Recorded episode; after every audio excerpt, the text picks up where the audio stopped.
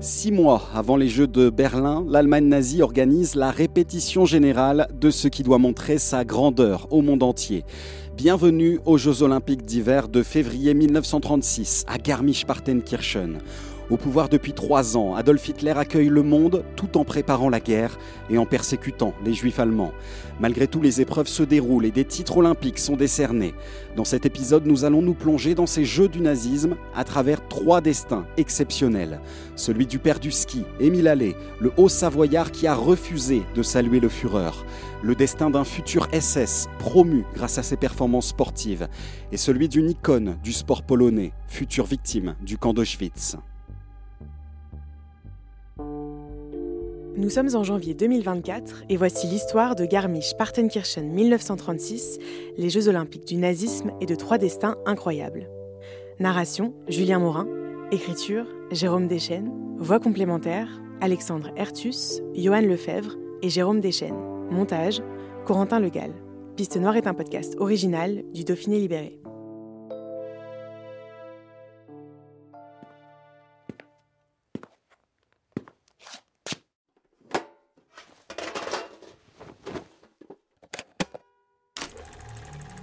Nous sommes le 6 février 1936, au cœur de la Bavière, non loin de la frontière autrichienne, à l'ombre des 2962 mètres d'altitude du Zugspitze, le point culminant de l'Allemagne. Sous les flocons de neige, les 30 000 personnes présentes au pied du tremplin de Garmisch-Partenkirchen enchaînent les Heil Hitler, le bras droit tendu vers la tribune présidentielle. Chancelier depuis trois ans et la victoire du Parti national socialiste des travailleurs aux élections de 1933, Adolf Hitler déclare ouvert les quatrièmes Jeux olympiques d'hiver.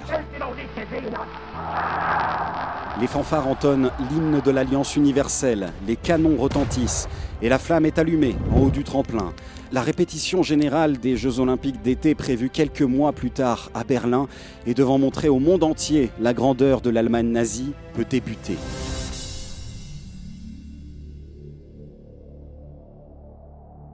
Quelques semaines plus tôt, la toute nouvelle ville olympique, créée de toutes pièces via le regroupement forcé de Garmisch et Partenkirchen, procède à un grand nettoyage.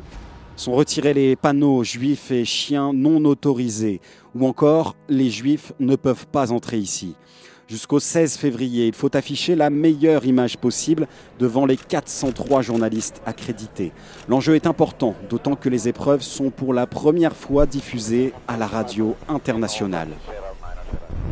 L'autre nouveauté, c'est l'entrée du ski alpin au programme olympique avec une seule épreuve, le combiné, une descente et un slalom. Une entrée qui fait polémique puisque le comité international olympique refuse l'inscription de moniteurs pour le motif qu'ils sont professionnels. Conséquence, les Suisses et les Autrichiens boycottent. Alors un jeune Français fait figure de favori. Médaillé d'argent aux mondiaux de Muren en Suisse un an plus tôt, Émile Allais fait partie des grandes chances de médaille de la délégation française composée de 28 athlètes. C'était impressionnant. Les Allemands avaient organisé ça en très grande pompe. Comme c'était pas loin de Munich, il y avait 20 000 spectateurs autour des courses. Ça m'avait un peu paralysé, je dois l'avouer. Surtout au slalom. Quelqu'un aurait pu me pincer, je l'aurais même pas senti tellement j'étais impressionné. Surtout qu'avant moi, au départ, il y avait des Allemands. Les gens hurlaient, applaudissaient. Et pendant 2-3 portes, je savais même pas si j'étais vraiment sur mes skis. C'était incroyable. Le natif de Megève, pas encore 24 ans, ne se rate pas. Il se classe troisième derrière les Allemands Franz Pfnur et Gustav Lanchner. Pour le plus grand bonheur de la propagande nazie, qui imagine déjà le podium? Trois hommes, le torse bombé, effectuant le salut nazi face à la tribune présidentielle. La croix gammée et le drapeau bleu-blanc-rouge, mais surtout la croix gammée au sommet, flottant dans le ciel. Mais Émile Allais va prendre tout le monde de court. L'icône du ski, célèbre inventeur du virage parallèle, refuse de lever son bras droit.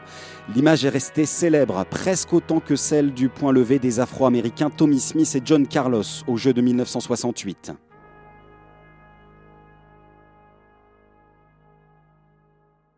Que voulez-vous? J'aurais dû le faire. C'était obligatoire, euh, j'aurais dû lever le bras.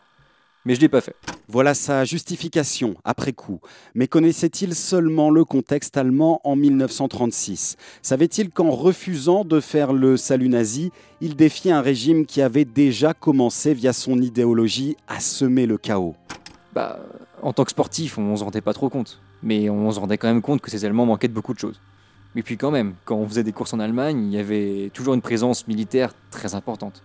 Et ça, euh, j'irai pas jusqu'à dire que ça nous choquait, mais ça nous impressionnait. Deux ans plus tard, Émile Allais passe de l'ébahissement à l'inquiétude. Comme beaucoup, il comprend tardivement ce qu'il a vu et tente d'alerter la France sur la situation outre-Rhin, en vain. Je revenais de Pologne, je me suis arrêté à Berlin et dans un stade, il y avait, je sais pas moi, peut-être 400 chars allemands. Quand je suis revenu en France, j'ai dit oula, là il me semble quand même qu'ils sont en train de s'armer. hein. Mais on m'a dit que c'était rien, que c'était juste des chars en carton. Bon, on a bien vu après que c'était pas des chars en carton. Et là, moi je, je l'ai vu, parce que je voyageais. Mais je pense qu'en France, à cette époque-là, on se rendait pas compte de la puissance que ça commençait à avoir, le Reich.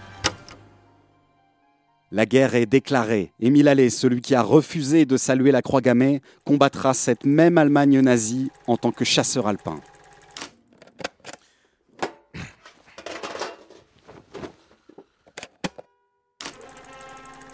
Et le champion olympique de ski alpin, quelle est la suite de son histoire? Eh bien, le statut de ce Franz Pfnur change du tout au tout dans la seconde où il décroche sa médaille. Les Jeux olympiques de 1936 doivent montrer la grandeur de l'Allemagne nazie.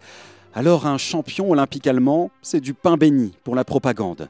Pour le récompenser de son exploit, Adolf Hitler en personne l'invite au Berghof, son nid surplombant Berchtesgaden, petite bourgade typique de la Bavière située à l'extrême sud-est de l'Allemagne.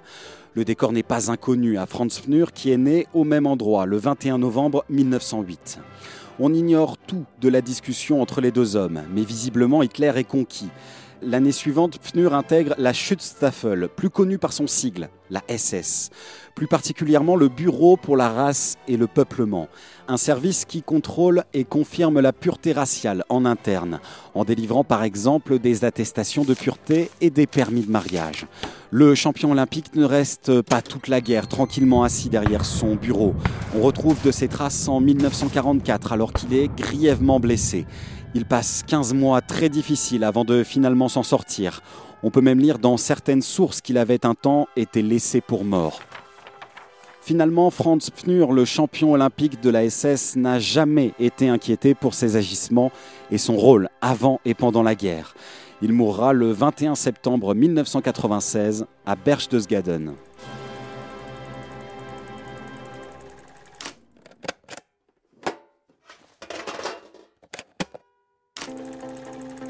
Émile Allais, Franz Pfnur, les acteurs de ces Jeux olympiques d'hiver 1936, allaient tous avoir un rôle différent à partir de 1939. Et que dire de Bronislav Setch, ce Polonais, véritable icône du sport dans son pays? Né le 25 juillet 1908 à Zakopane, Bronek est le sportif d'hiver parfait, capable de participer aux Jeux olympiques en combiné nordique, en saut à ski, en ski de fond et en ski alpin. Un véritable décathlonien de la neige. Il prend part à sa première compétition junior en 1922 et à peine cinq ans plus tard, il commence à concourir à l'étranger. À son palmarès, aucune médaille internationale, mais une flopée de titres de champion de Pologne, 24 au total. Bronek, il n'avait pas une super condition physique. Il n'était pas très grand, il n'était pas très fort, c'était pas un Golgoth. Bronislav Schruzinski à l'émission Radio Sports Almanac. Mais ces lacunes, eh bien, il les a compensées par une efficacité technique et une légèreté de mouvement tout bonnement extraordinaire pour l'époque. Peintre, ébéniste, poète, joueur d'accordéon et de violon, Setch a tous les talents.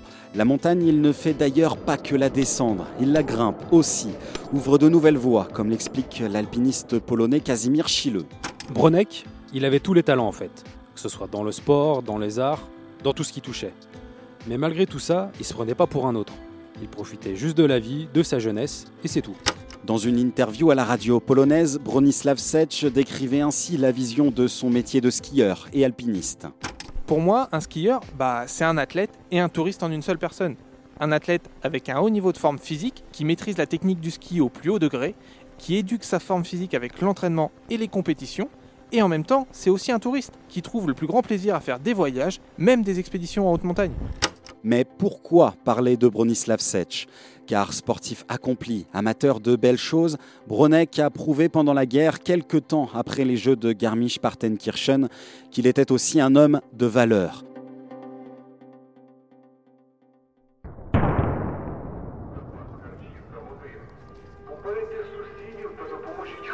Quand le conflit mondial éclate, il sert d'abord de messager pour la résistance entre la Pologne occupée et la Hongrie voisine.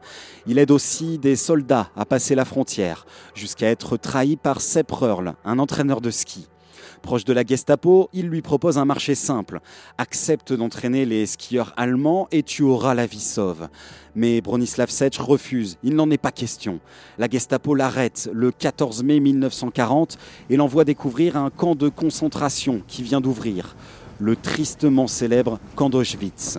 Nous sommes quatre ans après les JO de Garmisch et il devient le prisonnier numéro 349, nombre tatoué sur son avant-bras. Comme sur les pistes ou suspendu aux parois abruptes, Setch se bat. Il refuse toutes les propositions des nazis et il rejoint même un mouvement de résistance à Auschwitz tout en continuant de peindre, notamment des montagnes. Malgré des conditions de vie inhumaines, Bronislav Setch survit jusqu'en juin 1944, où le 5, il meurt d'épuisement. Un nom parmi la liste des plus de 1 300 000 victimes du camp d'Auschwitz-Birkenau. Son corps est brûlé. Seul reste de cette légende du sport polonais, une tombe symbolique au cimetière de Zakopane. Signe du destin, le lendemain de sa mort, les Alliés débarquent en Normandie. Ils débutent la libération de l'Europe de l'Ouest qui, mêlée aux offensives soviétiques, entraîneront un an plus tard la chute du régime nazi.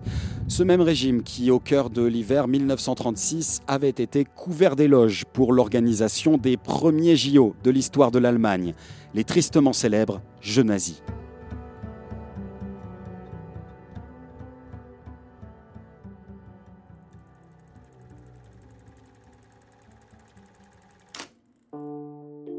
Merci d'avoir écouté ce nouveau numéro de Piste Noire consacré aux Jeux Olympiques du nazisme de 1936 et à trois destins incroyables. À bientôt sur les plateformes du Dauphiné Libéré pour un prochain épisode de Piste Noire.